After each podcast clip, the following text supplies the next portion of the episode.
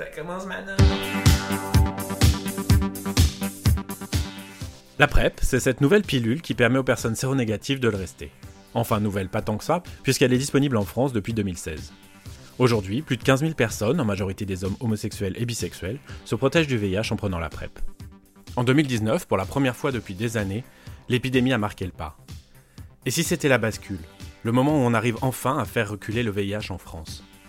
À l'heure de cette révolution, nous avons voulu donner la parole dans une série de témoignages à celles et ceux qui prennent la PrEP pour comprendre ce que ça avait changé dans leur vie et comment la PrEP bouscule les pratiques sexuelles.